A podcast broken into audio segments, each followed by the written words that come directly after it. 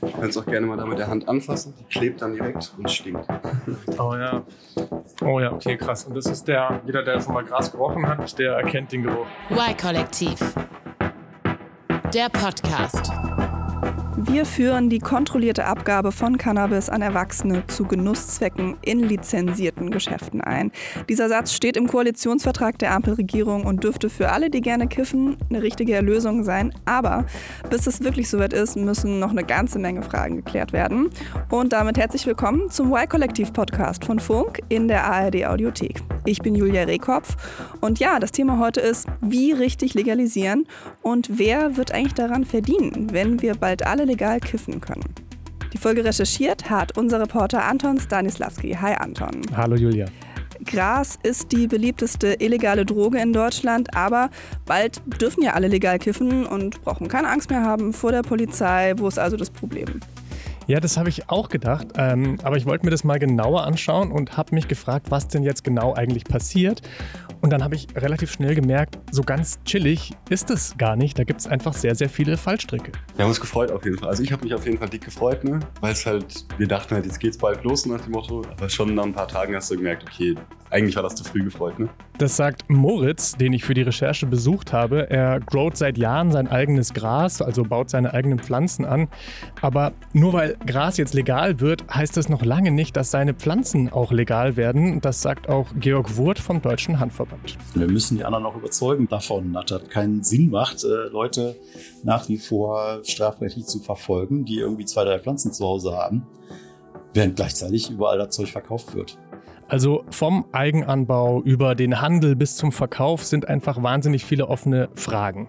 Zum Beispiel auch, wer verdient eigentlich an der Ware Cannabis? Äh, wir reden ja hier immerhin über einen potenziellen Milliardenmarkt und ich habe mit zwei Unternehmen gesprochen, die da mitmischen wollen. In Deutschland, wenn man mit Betäubungsmitteln umgeht, muss man Betäubungsmittel sozusagen in einem Tresor lagern. Das heißt, wir bauen Cannabis sozusagen in einer Anlage, einer Fort Knox-Anlage an. Wenn die Legalisierung uns berücksichtigt, dann würde ich mir vorstellen, dass wir hier verschiedene ja, Sorten haben, mit denen wir so ein bisschen experimentieren und kreuzen können, die wir dann im besten Fall in Gewächshäusern draußen auf dem Feld, auf Erde produzieren können. Ja, das wäre die Traumvorstellung, aber ob dieser Traum auch wirklich wahr wird, das ist gerade noch sehr, sehr offen.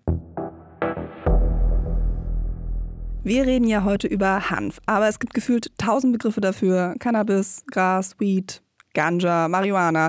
Also bevor wir anfangen, müssen wir vielleicht einmal die Vokabeln klären. Können wir gerne machen. Ja, also Hanf ist ganz einfach die Pflanze. Das ist eine der ältesten Nutzpflanzen der Welt. Ähm, und Cannabis ist letztlich dafür nur der lateinische Name für eben Hanf. Man kann ähm, Seile und Kleidung daraus herstellen oder auch Speiseöle. Und irgendwer kam dann halt auf die Idee, mal die Blüte der weiblichen Pflanze zu rauchen und hat dann gemerkt, dass das berauschend wirkt und hat damit Marihuana entdeckt. Und dafür, also für diese Rauschmittel, gibt es natürlich unendlich Bezeichnungen. Also Gras oder Weed oder Pot oder eben Ganja. Also eigentlich alles nur Spitznamen für Marihuana.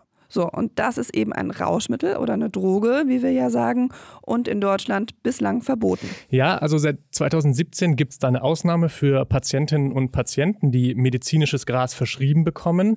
Derzeit sind es ungefähr 80.000 in Deutschland. Aber ansonsten sind genau Besitz und Handel und Anbau von Cannabis in Deutschland verboten. Aber das wird sich wahrscheinlich bald ändern. Du hast ja für deine Recherche Menschen getroffen, die sehr verschieden sind, aber die alle eines eint. Sie bauen Hanf an, manche auf legalem und andere durchaus noch auf illegalem Weg. Bei wem fangen wir denn mal an? Wir fangen bei Moritz an. Der heißt eigentlich anders, aber wir nennen ihn hier im Podcast mal so. Ähm, für ihn ist es ein ziemliches Risiko, mit einem Journalisten zu sprechen und den dann auch noch zu sich nach Hause einzuladen. Und zwar, weil Moritz eben illegal Gras anbaut und auch nicht gerade wenig. Also wenn er auffliegt, dann droht ihm im schlimmsten Fall sogar eine Haftstrafe. Und ähm, ja, deswegen hat er so ein paar Sicherheitsvorkehrungen getroffen. Dazu gehört auch, dass ich nicht sagen darf, wo er genau wohnt. Ähm, ich kann eigentlich nur sagen, ich war in einer größeren Stadt in Westdeutschland. Wir treffen uns an einer Tankstelle. Seine Adresse hat er mir logischerweise nicht geschickt. Ähm, wir, ich muss mein Handy abgeben, ähm, in ein Auto tun von ihm und dann äh, gehen wir jetzt zu seiner Wohnung. So viel habe ich verstanden. Viel mehr hat er mir nicht gesagt. Ähm, ja, schon eine strange Situation, um ehrlich zu sein. Also wann gibt man schon mal sein Handy ab? Das ist ja schon eine ganz schön krasse Sicherheitsmaßnahme, dass du dein Handy nicht mitnehmen durftest. Wie hast du den Moritz überhaupt gefunden? Also, ähm, ich kann mir vorstellen, wer illegal Gras anbaut, der sucht jetzt nicht unbedingt die Öffentlichkeit. Das stimmt, aber es gibt ohne Ende Grower-Kanäle auf Insta und auf YouTube und auf Facebook. Also Accounts wie die Tomate oder Cannabis, Tipps und Tricks oder auch der Grow-Guru. Ähm, und da habe ich einfach alle möglichen Leute angeschrieben und so kam dann der Kontakt zustande. Es hat ein bisschen gedauert. Viele Anfragen gingen auch einfach komplett ins Leere. Es gab in letzter Zeit wohl Fälle, wo Leute wirklich hochgenommen wurden, nachdem sie bei anderen Medien waren. Und deswegen sind viele in der Szene gerade einfach sehr, sehr vorsichtig.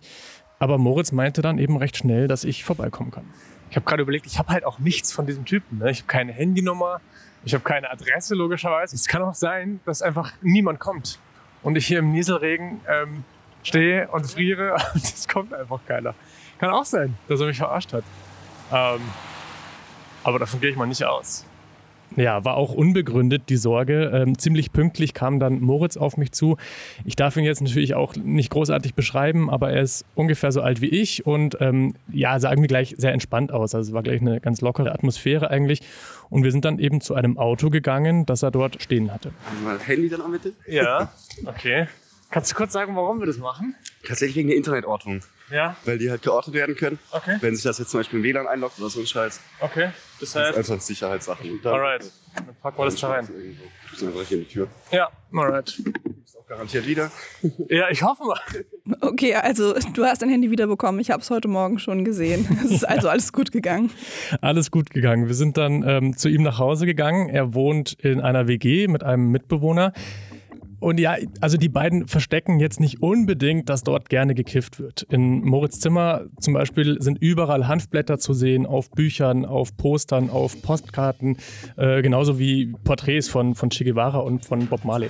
Da haben wir jetzt CBD-Bonbons zum Beispiel mit Hanfbasis. Da haben wir Schokolade mit Hanfnüssen drin. Da haben wir Schnur extra auf Hanfbasis.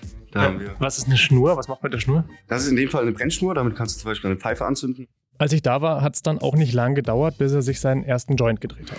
Dann packe ich das hier in den Grinder rein, damit das zerkleinert wird. Dadurch ist eine bessere Abbrennbarkeit und es lässt sich halt besser verteilen. Das wird dann klein gemacht. Und wieso Aktivkohlefilter? Und die Lunge ist schon. Ja, und das war auf jeden Fall auch kein kleiner Joint, würde ich sagen. Also eher so eine Alibi-Spur Tabak und dann, ja, ich würde sagen, das Fünffache an Gras und das ja komplett für sich alleine. Also du hast nicht mitgeraucht? Nee, ich war, ich war ja zum Arbeiten da. Ähm, nee, ich war insgesamt ungefähr vier Stunden bei ihm und in der Zeit hat er drei von solchen Joints geraucht. Also da geht schon was weg bei ihm. Er sagt ein bis zwei Gramm pro Tag ähm, und am Wochenende auch mal mehr. Und bei ihm sind es dann so zehn Joints ungefähr über den Tag verteilt. Okay, also dann dürftest du zumindest passiv auch einiges abbekommen haben. Und wir können, glaube ich, sagen, dass Moritz nicht so ein Gelegenheitskiffer ist. Sieht er sich denn selber als ein Abhängiger? Also würde er von sich selbst sagen, dass er ein Suchtproblem hat? Ja, er macht dann eine Unterscheidung. Er sagt schon, dass er abhängig ist. Ähm, die Vorstellung zum Beispiel nichts zu rauchen, zu Hause zu haben, wäre scheiße. Ist bei ihm aber auch äh, länger nicht mehr vorgekommen, meinte er. Aber er nimmt es nicht als problematisch wahr. Also es ist, glaube ich, kein Suchtproblem, selbst wenn du abhängig bist. Sozusagen, so doof das klingt. Ne? Bei Alkohol zum Beispiel hast du so krasse Nebenwirkungen irgendwann durch die Sucht, dass du nicht mehr gesellschaftsfähig bist. Bei Cannabis bist du immer gesellschaftsfähig. Im schlimmsten Fall ist ja wirklich dieses, oh, du ziehst dich in dein Zimmer zurück und bleibst im Bett liegen, wie du gerade schon meintest, so als das Negativbeispiel. Arbeit gibt's ja auch noch. Beruf gibt's ja auch noch sozusagen. Ne? Sozialleben gibt's ja auch noch. Man will ja auch irgendwas machen im Leben sozusagen. Ne? Ja, und obwohl er echt drei Joints eben geraucht hat, während ich da war, kam er mir jetzt nie irgendwie stoned oder verklatscht vor. Also er war eigentlich immer recht äh, klar. Ähm, von Cannabis muss man vielleicht dazu sagen, kann man auf jeden Fall abhängig werden. Aber wo Moritz eben recht hat, die Abhängigkeit ist viel weniger offensichtlich und zeigt sich eben nicht so deutlich wie zum Beispiel bei äh, Alkohol oder bei anderen Drogen. Aber man kann trotzdem drunter leiden. Also wenn man zum Beispiel nicht mehr so gut im Alltag klarkommt, ohne eben zu kiffen. Bei Moritz muss man dazu sagen, dass er ADS hat, also Aufmerksamkeitsdefizitsyndrom und deswegen auch Cannabis-Patient ist, also Gras verschrieben bekommt. Auf dem Schreibtisch stand auch so ein kleines braunes Glas mit seinem Namen drauf äh, und dem Namen der Apotheke. Und er sagt, das Kiffen hilft ihm einfach dabei, ruhig zu bleiben und sich zu konzentrieren. War in der Schule tatsächlich besser mit Cannabis als ohne. Also vielleicht, ich hätte nie, glaube ich, einen guten Schulabschluss geschafft, ohne diese, dieses Ruhigbleiben in der Schule, das hat mir sehr geholfen. Also auch in den Pausen dann ein Jointchen manchmal zu rauchen und sowas. Ne? Oder in den Klausurphasen dann fürs Lernen und so hat das sehr erleichtert. Ne? Aber du hast nicht äh, stoned irgendwie eine, eine Klausur geschrieben. Doch, doch, natürlich, klar. Auf jeden Fall. Also auch mein gesamtes Studium durch. Jede Klausur war teilweise mit Ausatmen im Eingang, sodass die leider noch umgedreht haben und die Augen verdreht haben und meinten, ai, ai, ai. Ja. Und deshalb, oder du kannst doch nicht ernsthaft sagen, dass sich das besser gemacht hat in, in der Schule und in, in Uni. Schlechter auf jeden Fall nicht. ich lasse mich halt sonst sehr leicht ablenken. Und wann ist Moritz dann umgestiegen, so vom Käufer zum Selbstversorger? Also wann hat er angefangen, selbst anzubauen? Ja, also er sagt, das war der quasi wichtigste Schritt so ein bisschen in seiner Kifferlaufbahn, so hat er das beschrieben. Er lebt ja in einer WG. Er und sein Mitbewohner haben jeweils einen Raum in einer Dreizimmerwohnung. Sprich, da ist noch ein Zimmer frei.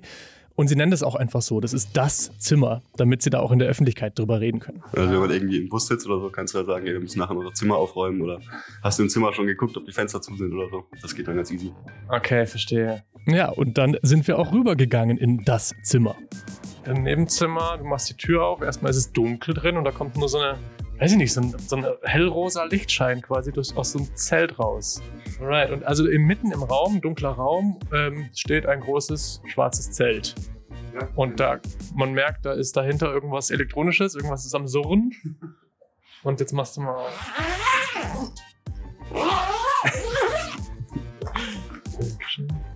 Okay. Und das ist so der Anblick. Das sind jetzt sogenannte Mutterpflanzen. Da werden Stecklinge von genommen, um dann die Genetik zu erhalten. Über jetzt einen längeren Zeitraum hinweg, wenn man eine Sorte behalten will oder so. Wow. Also, wie viele Pflanzen sind das? Das sind jetzt insgesamt sechs. Vier kleine vorne Ah, okay. und zwei große. Das ist ein mittelgroßes WG-Zimmer. Ich schätze so 15, 16 Quadratmeter. Also da könnte auf jeden Fall jemand drin wohnen. Aber stattdessen geht es hier halt wirklich nur ums Grown. Also der Raum ist komplett abgedunkelt. Die Rollos sind immer unten, damit die beiden regulieren können, wann und wie viel Licht ähm, die Pflanzen eben bekommen. Ähm, überall sind so dicke, große Aluschläuche für die Zu- und Abluft. Und in den Ecken ja, steht Pflanzenerde und Technik und Dünger und Gießkannen, alles, was man halt so braucht. Ähm, und in der Mitte eben ein großer schwarzer Kasten, innen hell erleuchtet. Und das ist eben das Grow-Zelt für die Pflanzen. In dem Fall haben wir oben eine LED, 350 Watt, Vollspektrum mit roten, blauen und weißen Chips. Die Okay. sollen das Wachstum anregen und auch dafür sorgen, dass sie nicht zu groß in die Höhe gehen, sondern schön buschig bleiben, wie du hier siehst. Ne? Die haben dadurch kurze Internodienabstände. Das sind die Abstände zwischen den einzelnen Trieben. Also wenn hier rechts und links ein Trieb rauskommt, der Abstand hier ist eine Internodie. Die Und die- steht jetzt auf 18 Stunden zum Beispiel. Das heißt, die wachsen einfach immer weiter. Deswegen werden die jetzt auch riesig. Also siehst du, das sind ziemlich große Pflanzen schon. Ne? 18 Ganz Stunden leuchtet die LED-Lampe Genau. und gibt denen äh, alles, was sie brauchen in Sachen Sonne. Es imitiert einfach die Sonne. Genau. Also es imitiert nicht richtig die Sonne, es ist besser als die Sonne. Okay. Weil die Sonne hat irgendwie nur einen Wirkungsgrad von 30 Prozent bei der Photosynthese. 30 bis 40 Prozent, glaube ich. Der Rest ist einfach verschwendet und reflektiert.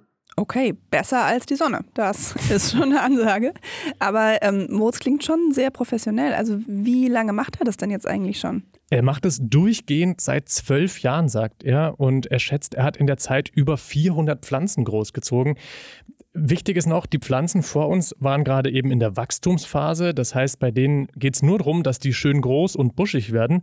Und irgendwann kann man dann die Blütephase einleiten. Dann bekommen die Pflanzen weniger Licht, nur noch zwölf Stunden und schalten eben um. Und dann hat Moritz mich auf ein zweites Zelt hingewiesen. Das ist mir bis dahin noch gar nicht aufgefallen, weil das so hinter uns in einer dunklen Ecke stand. Ähm, das war sogar noch ein Stück größer als das erste Zelt und da waren eben nochmal neun Pflanzen drin. Du kannst auch gerne mal da mit der Hand anfassen. Die klebt dann direkt und stinkt. Oh ja. Oh ja, okay, krass. Und das ist der, jeder, der schon mal Gras gerochen hat, der erkennt den Geruch. Insgesamt haben die in dem Zimmer sogar vier Zelte stehen, ähm, also noch ein kleineres für die Anzucht und dann noch eins, um die Ernte dann zu trocknen. Also, um es mal zusammenzufassen, er und sein Mitbewohner haben da jetzt 15 Pflanzen stehen, habe ich das Ja. richtig zusammengerechnet? Alle in verschiedenen Phasen, sodass sie eigentlich permanent auch eine neue Ernte haben können. Ja, genau, so kann man das sagen. Wie viel bekommen sie denn da raus? Also, was, was ernten sie denn dann ab? Das ist immer unterschiedlich, je nachdem, wie lange sie eben die Pflanzen dann in der Wachstums- und in der Blütephase lassen. Aber so genau wollte Moritz da auch gar nicht werden. Wie viel ist da dran? Was schätzt du? Ha, ein bisschen was, sag ich so. Okay, willst du nicht genau drauf eingehen dann, oder lieber nicht, lieber nicht. Okay. Aber es ist schon was, auf jeden Fall. Wenn wer die Zelte kennt, 1,50 Meter mal 1,50 Meter, 660 Watt LED, der kann sich vorstellen, was da rumkommt. okay. Er wollte da also nicht konkret werden. Ich kann es auch verstehen. Aber was steht denn für ihn genau auf dem Spiel? Also, das ist ja aktuell auf jeden Fall alles noch illegal, was er macht. Was könnte denn passieren, wenn die Polizei irgendwann bei ihm klingelt? Ja, also Moritz macht sich auf jeden Fall strafbar mit dem, was er da macht. Ähm, das Strafmaß ist auch im Betäubungsmittelgesetz festgelegt. Da steht, wer Betäubungsmittel unerlaubt anbaut, wird mit Geldstrafen oder mit einer Freiheitsstrafe von bis zu fünf Jahren bestraft.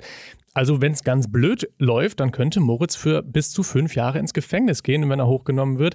Aber er selber hält es für unwahrscheinlich. Also die richtig harten Strafen kommen für Verkauf und da die harten richtig Strafen wirklich bandenmäßig und so, also wo du wirklich Jahre ins Gefängnis gehst und so. Ich glaube, die hätten mit uns noch halbwegs. Hoffe ich jedenfalls, dass sie das einsehen, dass das schon noch ein bisschen menschlich hier zugeht, sage ich mal. Und hier wirklich nur ein paar arme Leute versuchen, sich ihren Scheiß zu klären und andere nicht abzufackeln. Und wir halten uns ja aus dem Schwarzmarkt raus damit. Also ich soll es mal so sehen, weißt du? Also deswegen sehe ich mich vielleicht auch gar nicht als kriminell.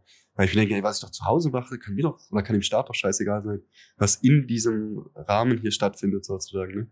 Aber du bist, also das ist kriminell. Das ist alles illegal. Natürlich, ja, klar. Aber ich meine, deswegen kommt man sich nicht so als Krimineller vor. Ja, das ist ja so ein bisschen das klassische Kiffer-Argument, was man öfter hört. Also er sagt, er verkauft nichts, das ist alles nur für den Eigenbedarf. Ähm, also schadet er ja auch niemanden, außer im Zweifel sich selber eben mit dem Rauchen. Er zieht ja eigentlich nur so seine paar Pflanzen auf und raucht die Blüten. Also warum sollte er kriminell sein? So sieht er das zumindest. Gut, aber das ist ja trotzdem ziemlich anstrengend, was er da macht. Also ich stelle mir jetzt mal vor, neben dem Schlafzimmer hat man so eine illegale Plantage laufen die ganze ja. Zeit, ähm, für die man theoretisch in den Knast kommen könnte. Also das muss doch schon auch irgendwie stressig sein. Ja, geht mir genauso. Ich stelle mir das auch ziemlich anstrengend vor. Ähm, und er sagt auch, so ein bisschen Stress davor oder so ein bisschen Schiss davor aufzufliegen, ist auch immer dabei. Aber es ist jetzt nicht, dass man den ganzen Tag zittert vorm Fenster sitzt oder so. Da wäre man ja auch zunächst mehr zu gebrauchen. Also es ist auch nicht so, dass du manchmal schlecht schläfst und dir. So wie beim Autofahren, wenn du zu schnell fährst. Du weißt, dass es illegal ist, aber hast du Schiss in dem Moment, weißt du? Man ignoriert das, glaube ich, irgendwann. Was mir immer noch nicht so ganz klar ist, warum macht er das? Also er ist doch auch Cannabis-Patient, er hat ein Rezept. Wieso macht er denn trotzdem diesen Aufwand, dass er nochmal ein komplettes WG-Zimmer belegt und da mit einem riesigen Aufwand die Pflanzen züchtet und irgendwie ja doch in der Angst lebt, aufzufliegen? Ja, also die schnelle Antwort, warum macht er das? Weil er gerne kifft, weil er einen ganz schönen Bedarf hat und er sich da einfach nicht nur auf sein Rezept quasi verlassen will und weil er den illegalen Markt eben einfach scheiße findet. Liebe zur Pflanze. Macht einfach echt verdammten Spaß. Ist das Risiko wert. Die, aber die Liebe zu Pflanzen, ich meine, du kannst dir das doch einfach alles kaufen. Du meinst ja vorher selber, wie schnell es geht. Kannst du nicht, ne? Versuch mal irgendwo in Deutschland anständige Skittles zu finden. Skittles ist die Grassorte, die er gerade anbaut. kannst mal in Berlin rumfragen. also du machst es eigentlich, weil du auch gute Sachen rauchen willst. Ja, klar, natürlich. Klar. Ich stell's dir so vor, Alkohol wäre verboten und du kriegst wirklich nur gepanschten Alkohol. Also ich nehme immer gerne Alkohol als Beispiel, weil es halt alle kennen sozusagen. Und es gäbe halt nur gepanschten Alkohol, so von der Vorstellung. Klar wäre man dann der Typ, der sich irgendwo so ein scheiß Bierset selber bestellt und geiles Craftbier braut. Und klar wäre man dann natürlich gern der Typ, der das beste Craftbier braut. So weiß ich halt, was drinsteckt, keine Pestizide, keine falschen Stoffe, richtig behandelt worden und so richtig getrocknet, kein Schimmel drin. Was er hier anspricht, ist ja eigentlich einer der Hauptgründe jetzt für die Legalisierung. Also gekifft wird sowieso. Äh, die Bundeszentrale für gesundheitliche Aufklärung sagt, fast jeder und jede zweite zwischen 18 und 25 Jahren hat schon mal gekifft. Gras ist die am meisten konsumierte illegale Droge in Deutschland. Ja, und wenn du dir auf der Straße was kaufst, dann weißt du halt überhaupt nicht, was du da rauchst. Zurzeit wird sogar so eine Chemiegrasschwemme beobachtet, also künstlich und chemisch gestrecktes Gras, das oft sehr schwere Nebenwirkungen hat. Die Logik ist also, wenn eh gekifft wird, dann doch lieber staatlich kontrolliertes Gras. Und Moritz Logik ist da ganz ähnlich. Ich will kiffen, aber halt lieber selber kontrollieren, was ich kiffe. Und ist es auf Dauer auch billiger? Also was, was kostet dich hier ein Gramm? Also ja, ein Witz kostet das. Das kann ich gar nicht sagen. Da kriegen die ganzen Grower eher, keine Ahnung, 40 Cent vielleicht, 30, 40 Cent oder so. Ein Gramm. Ja. Was auf dem Schwarzmarkt ein Zehner kostet. Ein schlechtes kostet auf dem Schwarzmarkt ein Zehner. Oder du zahlst ein Girlie ein Zehner für eine schlechte Scheiße in die Hand gedrückt. Ne? Aber hiervon, wenn du das sozusagen anständig auf dem, sagen wir mal in Holland oder so, ein Gramm Skittles im Laden, 15, 20 Euro oder so. Und ist halt 40 Cent so im Um. Ja. Grob gepeilt.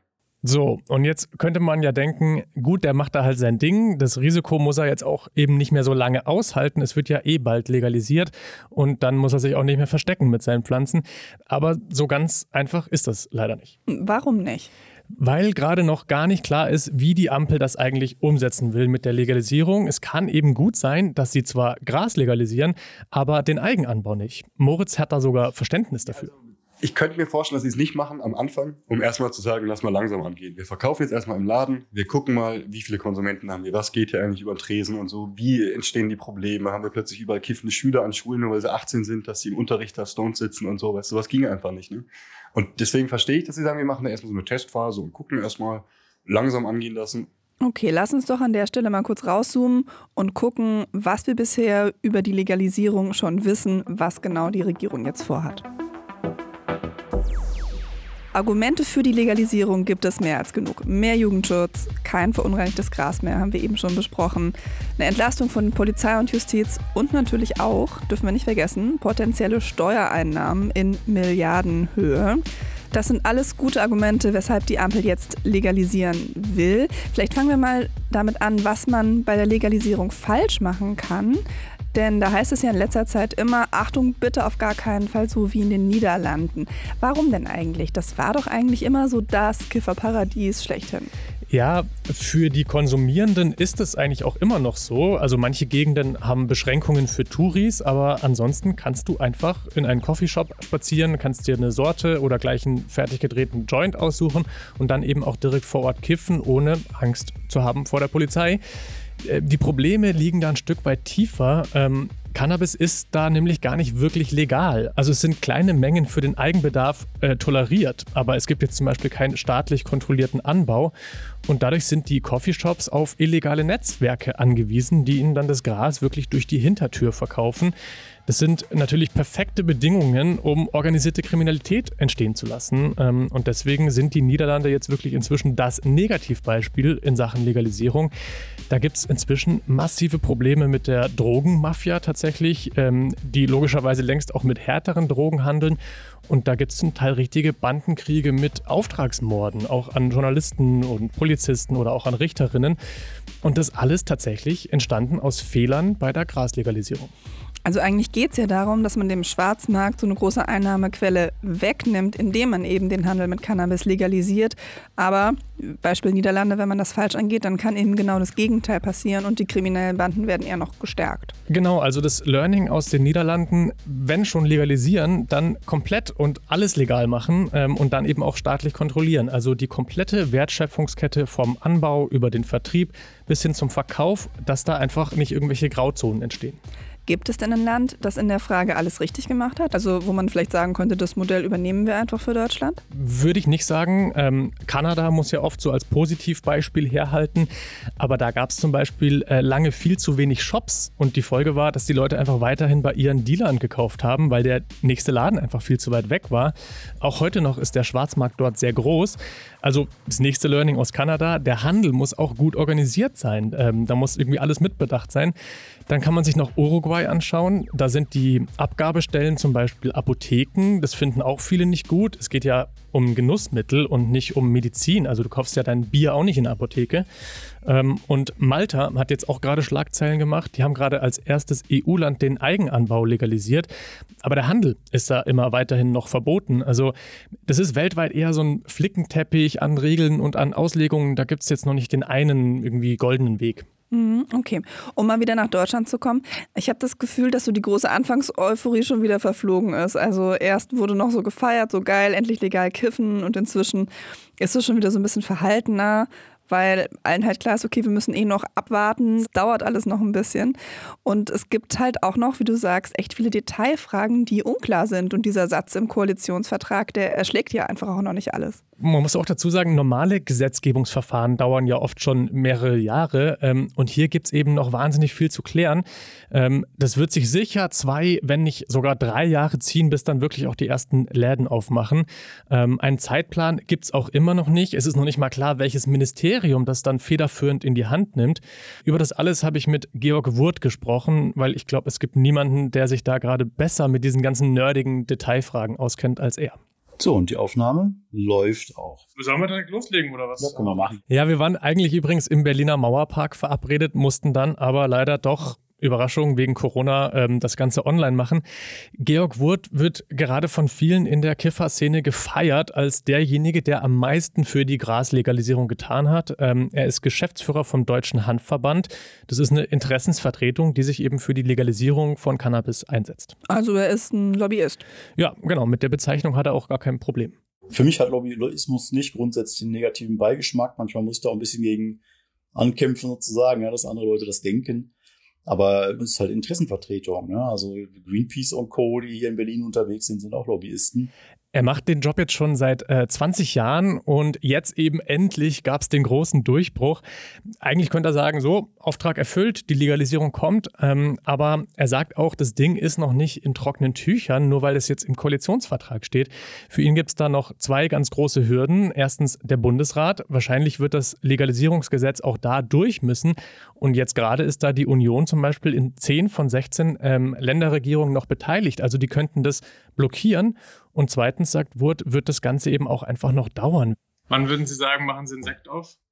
Ja, tatsächlich äh, frage ich mich dann auch die ganze Zeit, ja. Ich würde sagen, wenn es im Bundesrat durch ist und wenn der Bundespräsident signalisiert hat, dass er unterschreibt. Lass uns mal durchgehen, was sind denn so die großen Fragen bei der Legalisierung, die noch offen sind? Also zum einen, wo wird verkauft werden? Im Koalitionsvertrag steht ja, das Zitat ist ja lizenzierte Geschäfte. Aber was heißt das überhaupt?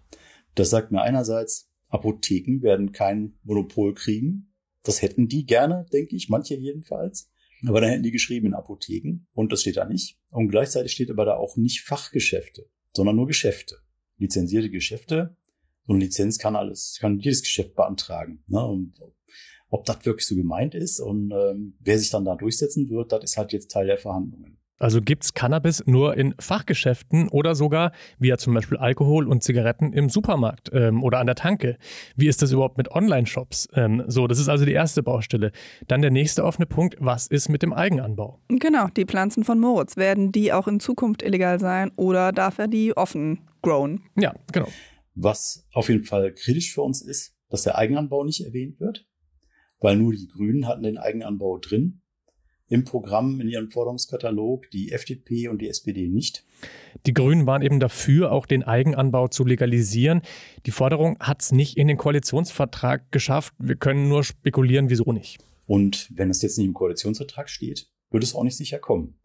Da können sich dann die anderen drauf zurückziehen und sagen, aber nicht vereinbart, machen wir nicht. Das ist ein Problem. Ja, also wer sich jetzt schon mal irgendwie ein Grow-Kit für zu Hause und Pflanzensamen besorgen will, ja, vielleicht lieber nochmal abwarten. Es kann eben gut sein, dass das gar nicht legal wird. Irgendwie, finde ich, passt das nicht so richtig zusammen, wenn man sagt, Gras wird legal, aber die Pflanze, woher das kommt, nicht. Also was spricht denn eigentlich dagegen, den Eigenanbau zu legalisieren? Naja, also das wichtigste Ziel oder eins der wichtigsten Ziele ist ja zu kontrollieren, wer was raucht. Also es geht um eine kontrollierte Abgabe von Gras aus kontrolliertem Anbau und dann eben auch nur an Erwachsene, also Jugendschutz. Wenn jetzt jeder zu Hause sein eigenes Zeug growt und raucht, dann geht das natürlich irgendwie an all diesen Kontrollen vorbei. Und noch ein Argument, was vielleicht nicht so ganz äh, laut ausgesprochen wird, Geld lässt sich damit auch nicht verdienen. Also Moritz hat ja vorhin schon erzählt, 30, 40 Cent kostet ihn ein Gramm. Da kannst du jetzt nicht so besonders viel Steuergeld rausholen. Ähm, aber in der Kifferszene gibt es natürlich dafür ganz, ganz wenig Verständnis, die sagen, wenn Gras legal wird, dann will ich auch meine irgendwie zwei Pflanzen zu Hause haben. Ähm, da gibt es dann zum Beispiel auch noch das Thema Führerschein. Ähm, bislang, oh ja, Riesenthema. Mhm. Genau, bislang galt ja ähm, ein ziemlich strenger Grenzwert THC im Blut. Ähm, muss man den anheben? Also wann darf ich wieder fahren, nachdem ich gekifft habe? Ähm, wie ist es zum Beispiel mit, mit Cannabis-Delikten aus der Vergangenheit? Also gibt es da eine Amnestie? dann orientieren wir uns eigentlich am Coffeeshop-Modell aus den Niederlanden? Also wo darfst du kiffen oder soll man das dann lieber irgendwie nur zu Hause machen, im Privaten? Okay, also äh, wir sehen schon, das sind äh, einige Punkte, die dann noch geklärt werden müssen. Es gibt nicht so richtig viele gute Vorbilder.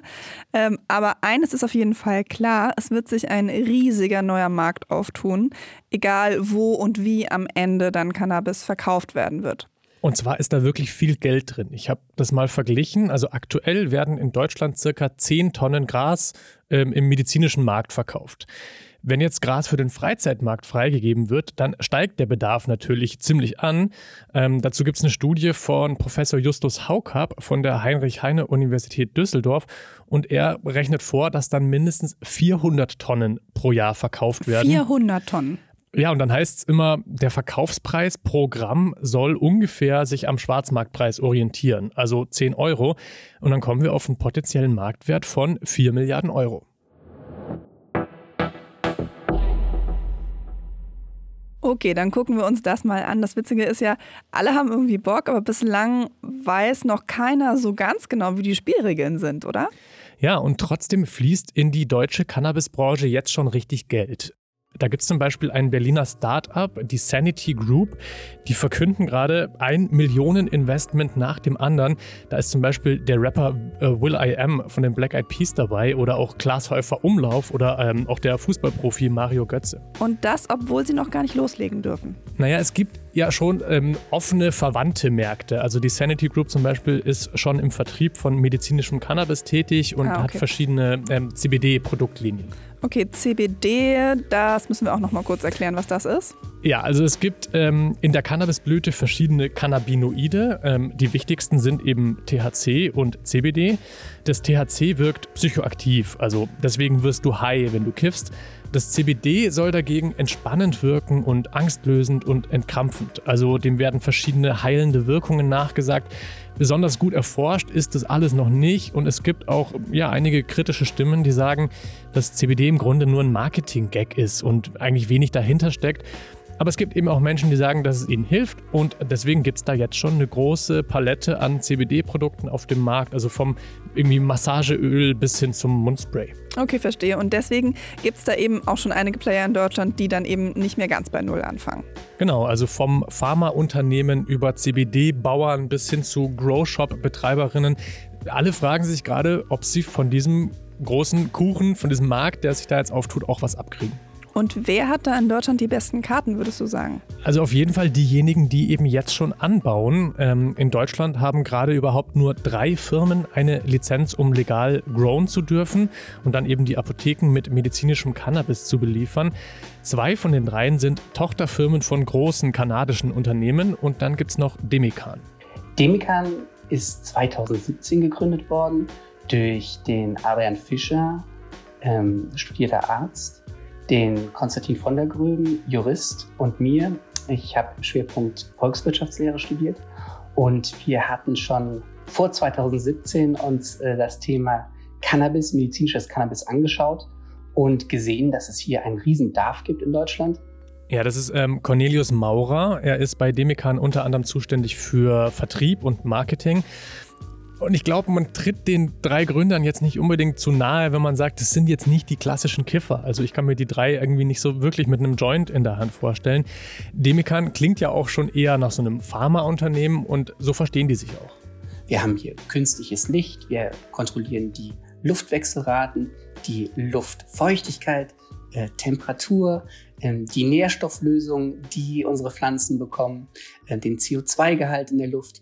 Also hier wird alles kontrolliert, was ähm, der Pflanze hilft, optimal zu wachsen und entsprechend ähm, ein homogenes Wirkstoffprofil abzubilden. Es geht ja hier um ein Arzneimittel aktuell und da ist es ganz, ganz wichtig, dass Patienten, wenn sie eine Dose von Demikan aufmachen und danach eine andere, jeweils den gleichen Wirkstoffgehalt in den Blüten vorfinden. Das heißt, die bauen da unter so klinischen und hermetisch abgeriegelten Bedingungen an, dass möglichst die Pflanzen alle gleich sind. Also egal, ob die jetzt irgendwie hier steht oder zehn Meter weiter, die sollen den gleichen Wirkungsgrad haben.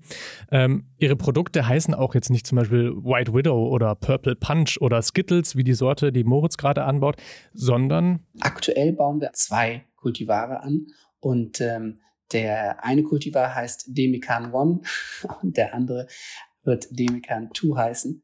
Und wo baut Demikan an? Ja, leider, leider konnte ich da nicht selber hinfahren. Auch wieder wegen Corona sind uns gleich mehrere Termine geplatzt. Ähm, aber die produzieren in Sachsen, nördlich von Dresden, in einem Ort namens Ebersbach. Dort hat Demikan ein ziemlich großes Areal gekauft ähm, und das war in den 90er Jahren mal Europas größter Schweineschlachtbetrieb, also mit hunderten Arbeitsplätzen. Dann kam irgendwann die Insolvenz und das Ding stand jetzt jahrelang leer und keiner wusste, was man damit machen soll. Ja, und heute gibt es da eben wieder recht viel Arbeit. Also wenn wir fragen, wer profitiert von diesem neuen Wirtschaftszweig, dann ist das ja schon mal ein Teil der Antwort, ne? Ja, auf jeden Fall. Ähm, nur, dass da jetzt eben keine Schweine mehr zerlegt werden, sondern eben Gras angebaut wird. Ja, und das unter extremen Sicherheitsstandards. In Deutschland, wenn man mit Betäubungsmitteln umgeht, muss man Betäubungsmittel sozusagen in einem Tresor lagern. Und wenn man die produziert, dann muss man auch in einem Tresor produzieren. Das heißt, wir bauen Cannabis sozusagen in einer Anlage, einer Fort Knox Anlage an. Und ähm, das bedeutet, dass die Wände, Decken und Böden hier mehr als 24 Zentimeter Stahlbeton haben, dass wir Bewegungssensoren in Böden, Decken und Wänden haben, dass wir überall Kameras anbringen durften und natürlich auch eine ganz äh, klare und strenge Zugangskontrolle haben, wer unsere Produktionsstätte betreten darf. Ja, es gibt Videos, wo man das alles sehen kann. Also, das sieht schon irgendwie ganz schön nach Science Fiction aus. Es ist überall Kameras und Warnleuchten und dann eben die Pflanzen in diesem hermetisch abgeriegelten Bereich unter so pink buntem Licht. Ähm, und das meiste von diesen Sicherheitsvorkehrungen sind aber Vorgaben vom Staat, die du eben erfüllen musst, um Cannabis in Deutschland anbauen zu dürfen das ist wahrscheinlich alles ziemlich teuer, sich so ein Tresor zu ja. bauen, wie er sagt. Ähm, das heißt, wahrscheinlich gibt es entsprechend Investoren, die das Ganze finanzieren oder wie läuft das? Ja, genau, sonst wäre das nicht wirklich bezahlbar. Und dann konnten wir ähm, viele deutsche und mittlerweile auch äh, einen internationalen Investor ähm, für unsere Idee, für unser Projekt gewinnen und entsprechend in verschiedenen Finanzierungsrunden dann auch eine äh, signifikante Summe einsammeln, die uns erlaubt hat, hier unsere Betriebsstätte in der Größe auszubauen. Wir haben ja 5000 Quadratmeter Betäubungsmittel sicher ausgebaut und produzieren jetzt darin dann bis zu eine Tonne Cannabis pro Jahr. So, jetzt ist eine Tonne ja noch einigermaßen überschaubar. Das heißt, die sind natürlich wirklich sehr interessiert an diesem neuen Markt, der da entsteht. Maurer sagt, sie könnten ihre Produktion relativ einfach und schnell verzehnfachen, also dann 10 Tonnen jährlich produzieren. Also im Fall der Demikan ist jetzt natürlich ein Riesenzulauf an interessierten Investoren. Also wir können uns dann zeitweise kaum mehr retten vor Anfragen, die bei uns äh, reinpurzeln. Ähm, das heißt, wir haben hier ein sehr, sehr großes Interesse ähm, am Thema Cannabis. Aber wenn er sagt, Demekan könnte auf 10 Tonnen hochfahren, Jetzt hatten wir ja aber gerade die Zahl gehört, dass der potenzielle Bedarf in Deutschland mindestens 400 Tonnen sind. Da mhm. sind ja noch ein paar Tonnen offen. Ja, genau. Und die Frage ist jetzt, wer darf da eben noch mitmischen? Da gibt es zum Beispiel noch ein zweites Unternehmen, mit dem ich gesprochen habe, und die nennen sich äh, Green Pioneers. Green Pioneers, das klingt schon wieder ein bisschen eher nach Giffen und nicht ganz so sehr nach Pharma. Die Green Pioneers sind viel kleiner als Demikan und ähm, ja, kommen eher so aus der Grasliebhaber-Richtung. Und vor allem, ähm, es ist eben gar nicht klar, ob die am Ende überhaupt Gras anbauen dürfen. Ich habe sie besucht und zwar bin ich nach Fulda gefahren, eine kleine Stadt in Hessen. Und dort hat mich Philipp Gärtner am Bahnhof abgeholt. Er ist so Ende 20, Vollbart, Tattoos auf den Armen. Und wir sind dann ein Stück rausgefahren an den äußersten Stadtrand. Also wir fahren jetzt ähm, in unsere, also auf den Familienbahnhof meiner äh, Familie, den wir teilweise umgenutzt haben ähm, und wo wir so die Räumlichkeiten für unser, unser Unternehmen reingebaut haben. Das heißt, wir haben da einen alten Stall umgebaut, ähm, eine größere Halle, ähm, haben da unsere unser Büro im Keller, also es ist so eine richtige Keller-Startup-Geschichte. Und äh, der Hof, da bist du dann quasi auch aufgewachsen oder da ist deine Familie schon länger dann auch? Genau, also der ist tatsächlich seit über zehn Generationen in Familienbesitz ähm, und seitdem wird er auch von unserer Familie betrieben. Und da bin ich als äh, kleiner Bube aufgewachsen. Ja, früher hat die Familie klassischen Ackerbau betrieben und hatte Rinder und Schweine. Das ist nach und nach aber weniger geworden und dafür gibt es da jetzt eben eine ganze Menge Hanf.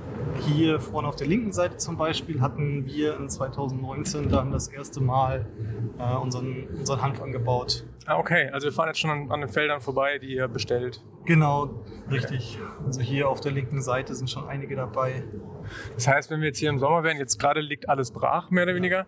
Wenn wir jetzt hier im Sommer wären, dann würden wir auch schon die ersten Hanfpflanzen sehen. Das wäre wahrscheinlich so, ja, genau. Dann könnte ich dir schon zeigen. Oder du würdest es wahrscheinlich von selbst sehen, weil äh, die strahlen schon ganz schön grün und relativ hoch raus. Also ist schon verhältnismäßig auffällig, gerade wenn man sonst im Landschaftsbild halt nur die konventionellen Pflanzen hat.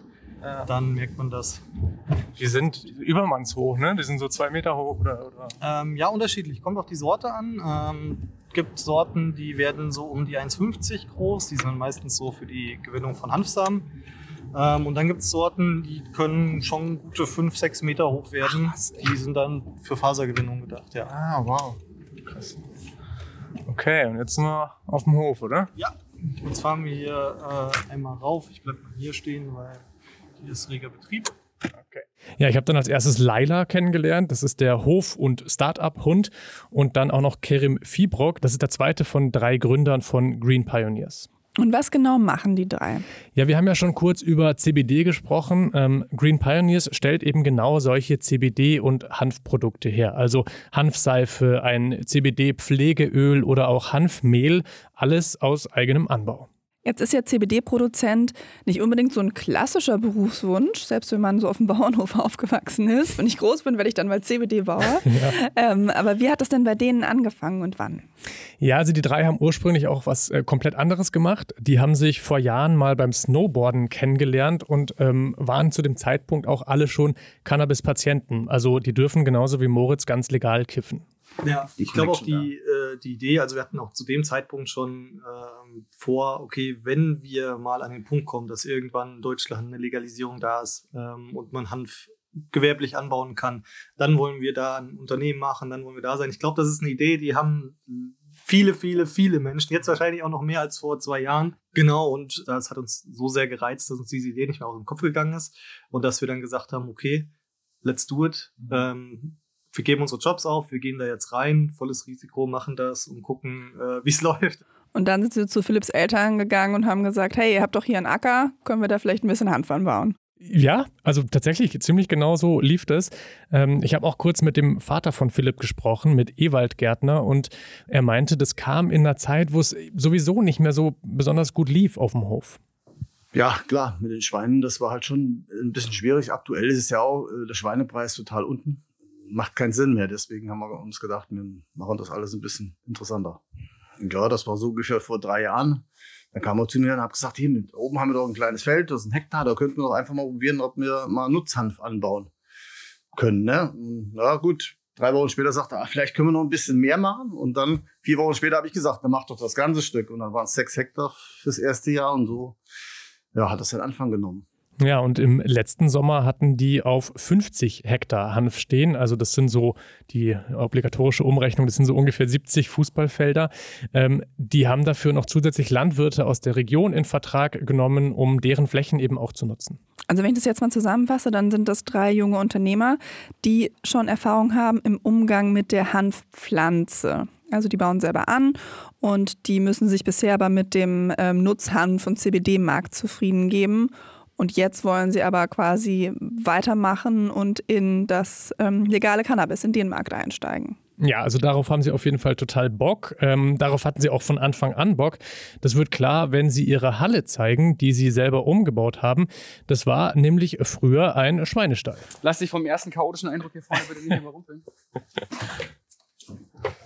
nice. Genau, hier vorne so ein bisschen ne, Empfangsbereich. Aha.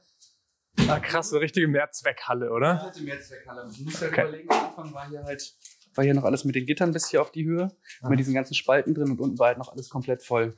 Mit? Scheiße. Also es gibt Aufnahmen davon, wie die drei den alten Schweinestall erstmal, ja, wortwörtlich ausgemistet haben und wie sie wirklich knietief in der Schweinescheiße stehen. Ähm, und sie mussten damals auch unbedingt fertig werden. Die erste Ernte stand kurz bevor und sie wollten eben die Halle umbauen, um die ähm, Blüten zu trocknen. Und jetzt immer noch hängen von den Decken so grüne Netze runter, wie so Fischernetze oder wie so, wie so Fußballtornetze, wo man eben, ja, das geerntete Gras aufhängen kann. Und die ganze Zeit über hatten sie halt die Legalisierung schon im Kopf. Also wir haben diese Halle damals schon gebaut, um halt große Mengen äh, von dem Nutzhanf zu trocknen. Und im Grunde genommen haben wir dadurch auch schon den Grundstein gelegt, weil wir ähm, hier einen massiven Luftaustausch ermöglichen können. Das ist so der Grundstein, um Temperatur zu regeln, ähm, die für den Anbau sehr entscheidend ist. Ähm, wir können hier also auch ähm, Lampen, Equipment, äh, Abflussanlagen etc. Ähm, gut implementieren und äh, haben sogar auch schon ein Überwachungssystem mit Sensoren, wo wir punktuell Luftfeuchtigkeit und Temperatur messen können. Also die ganze Struktur steht halt einfach. Das heißt, man kann eigentlich umbauen und ist bereit. Ich finde das ganz witzig, dass, ähm, dass das so eine Ähnlichkeit ist zwischen Demekan und Green Pioneers. Also die einen nutzen jetzt hier einen alten Schweinestall und bei Demekan war das ja auch so ein Schweine, so ein Schlachtbetrieb, ne? den sie jetzt äh, umnutzen ja. sozusagen. okay, aber ähm, die Green Pioneers, die wollen ähm, da ja jetzt noch mehr draus machen. Ne? Also nicht nur trocknen, sondern da eigentlich auch drin anbauen künftig. Ja, also wenn sie das Go kriegen, dann könnten sie äh, loslegen. Ja, und jetzt ist halt nur noch die Frage, wann dieses Go kommt und ob es kommt. Ne? Genau, also der Unterschied zu Demikan ist ja ganz deutlich. Also Green Pioneers ist viel, viel kleiner. Die haben keine hochmoderne und gesicherte Produktionshalle, sondern halt einen umgebauten Schweinestall, der aber theoretisch auch alles bietet, was man für den Anbau braucht. Ähm, können die sich auch damit auf eine Anbaulizenz bewerben oder muss man dafür eben die gleichen Sicherheits- und Qualitätsstandards erfüllen wie beim medizinischen Cannabis? Weil dann sind die drei eigentlich raus. Zumindest, äh, wenn man das jetzt mal auf die Bestimmungen für den medizinischen Anbau ähm, überträgt. Man, wir haben hier ja Steinwände, wir haben hier Fenster, die kann man auch noch zur Not vergittern oder auch zumachen, äh, abdichten, ähm, so dass man hier zum Beispiel keinen Einblick von außen hat. Und wenn ich dann hier quasi noch eine Alarmanlage mit Polizeinotrufschaltung meinetwegen auch installiere, dann ist das meiner Meinung nach so gesichert, weil na, hier sitzt ja auch Familie, hier sind permanent Menschen da. Ähm, ist alles cool, alles. Äh, das ist ja auch nicht mit irgendwie einem millionenschweren Invest verbunden. Das kannst du mit ein paar Zehntausenden Euro. Aber irgendwie äh, Sicherheitspersonal abzustellen, was hier die ganze Zeit aufpasst, 24/7 so, das, das lässt sich ja tatsächlich schwieriger abbilden. Genau, und da wird es einfach spannend, wie schafft Politik Rahmen für sowas? Ja, und genau diese Frage stellen sich eben gerade ganz, ganz viele eher kleinere Unternehmen, auch landwirtschaftliche Betriebe. Habe ich da überhaupt eine Chance? Kann ich diese Vorgaben aus Berlin erfüllen? Ähm, was auf jeden Fall klar ist, Demikan und die anderen beiden Firmen, die eben jetzt schon unter diesen ganz strengen Standards produzieren, die werden nicht den ganzen Markt abdecken können. Also von 10 Tonnen jährlich auf über 400 Tonnen, das ist zu viel für diese drei Unternehmen. Sprich, Entweder muss ganz viel Gras importiert werden oder die Standards werden eben entsprechend gesenkt, sodass auch kleinere Firmen mitmachen können.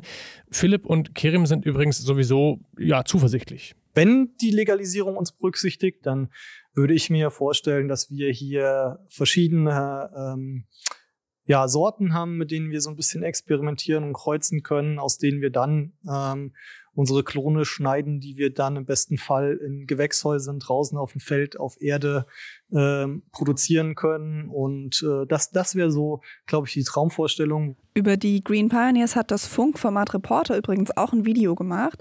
Da hat sich die Reporterin Anna mit den Gründern getroffen und auch mal besprochen, wie schwer das ist, in das Business einzusteigen. Schaut euch das gerne mal an. Genau, und die Green Pioneers müssen jetzt einfach abwarten, ob sie sich auch auf eine Lizenz bewerben können.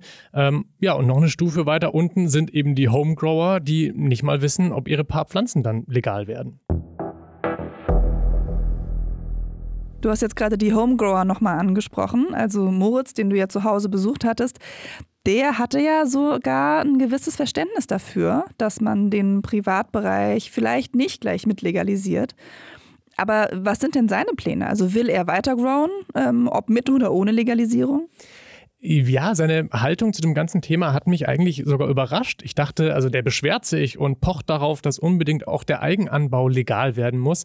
Aber am Ende geht es ihm halt gar nicht um die Pflanzen. Ja, direkt weggeschmissen, Alter. Weg damit. Ja, also das hat er so halb im Spaß gesagt, aber ihm geht es halt eigentlich nur darum, dass er keinen Quatsch rauchen will. Deswegen baut er an. Ähm, und wenn das jetzt ein legaler Markt wird mit gutem Zeug, wo er genau weiß, was er raucht, wieso sollte er dann noch selber anbauen? Also äh, es könnte ja, er könnte ja niemals die gleiche Qualität erzeugen wie die Profis. Ähm, zumindest, wenn der Preis okay ist. Und wenn der günstig genug ist, dass es sich lohnt, da einzukaufen, anstatt selber zu growen und diese ganzen Risiken in Kauf zu nehmen, dann safe. Also ich rechne da nicht jetzt nur 30 Cent Einkaufspreis sozusagen, weil ich Home gegrowt habe, sondern da können schon fünf bis zehn Euro oder so sind schon drin für gute Qualität, die ich auch bezahlen würde auf jeden Fall. Das wäre es mir wert, dafür nicht mehr in die Kriminalität zu stecken, auf jeden Fall.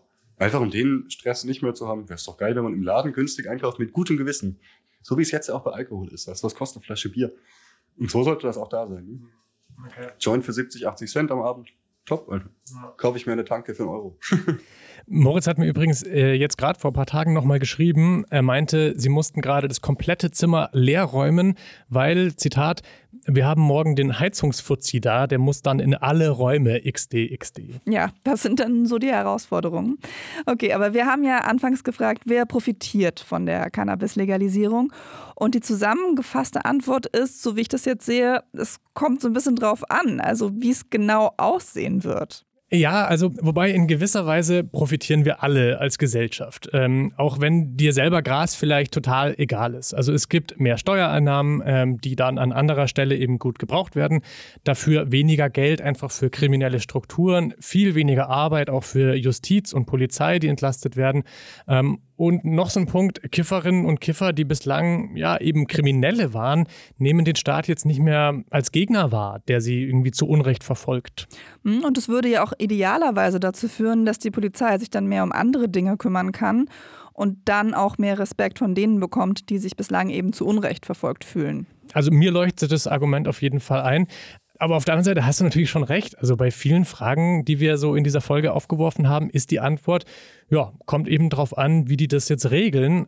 Erst hat sich das so ein bisschen unbefriedigend angefühlt, aber auf eine Art ist das auch gerade das Spannende. Also es kommt jetzt eben echt mal drauf an, was die Politik macht. Es wird ja oft gesagt, die Politik ist sehr passiv, die reagiert immer nur. Ähm, also irgendwas passiert und die Politik muss reagieren, statt selber zu gestalten. Also hier gibt es jetzt richtig Gestaltungsspielraum und ähm, ja, das kann am Ende, glaube ich, richtig gut laufen oder aber eben auch ziemlich daneben gehen. Und wahrscheinlich werden da ja andere Länder schon auch auf Deutschland gucken. Und wir können davon ausgehen, dass das eine gewisse Signalwirkung haben wird, wie wir das hier regeln. Ja, ähm, absolut. Es gibt weltweit ja auch nur zwei Staaten, die wirklich schon legalisiert haben. Also grundlegend eben vom Anbau bis zum Verkauf. Das sind Uruguay und Kanada und dann noch so ein paar US-Bundesstaaten. Das heißt, Deutschland wäre der erste Staat in Europa, sowieso der erste Staat außerhalb von, von Nord- und Südamerika und wirtschaftlich der größte Staat. Das sind natürlich schon alles Dinge, die richtig Gewicht haben. Also Deutschland hat, ist ja bekannt in der Welt ne? und auch bekannt als ähm, gut organisiertes Land. Ob das jetzt so stimmt oder nicht, ist eine andere Frage. Aber Made in Germany hat auf jeden Fall nach wie vor einen guten Ruf. Und äh, das macht natürlich irre viel aus. Das ist eine Nachricht, die rennt um die Welt wenn wir das gut machen und irgendwann die Fernsehbilder aus Deutschland auch zu denen aus Colorado und Co. dazukommen, klar, macht das was aus. Ja, also Deutschland wird in Zukunft ein Beispiel sein in Sachen Legalisierung, ähm, so wie wir ja heute nach Kanada geschaut haben oder auf die Niederlande. Die Frage ist nur, ob das ein Negativ- oder ein Positivbeispiel wird. Ähm, ob es dann eben heißt, ja, schaut euch Deutschland an, da lief das richtig scheiße, das machen wir besser nicht mit der Legalisierung. Oder eben schaut euch Deutschland an, da lief das doch eigentlich ziemlich gut. Ist noch alles offen. Danke, Anton, für die Recherche. Sehr gerne. Zum Schluss haben wir wieder einen Podcast-Tipp für euch. Bei Funk, der Podcast, geht es diese Woche um Finanzen.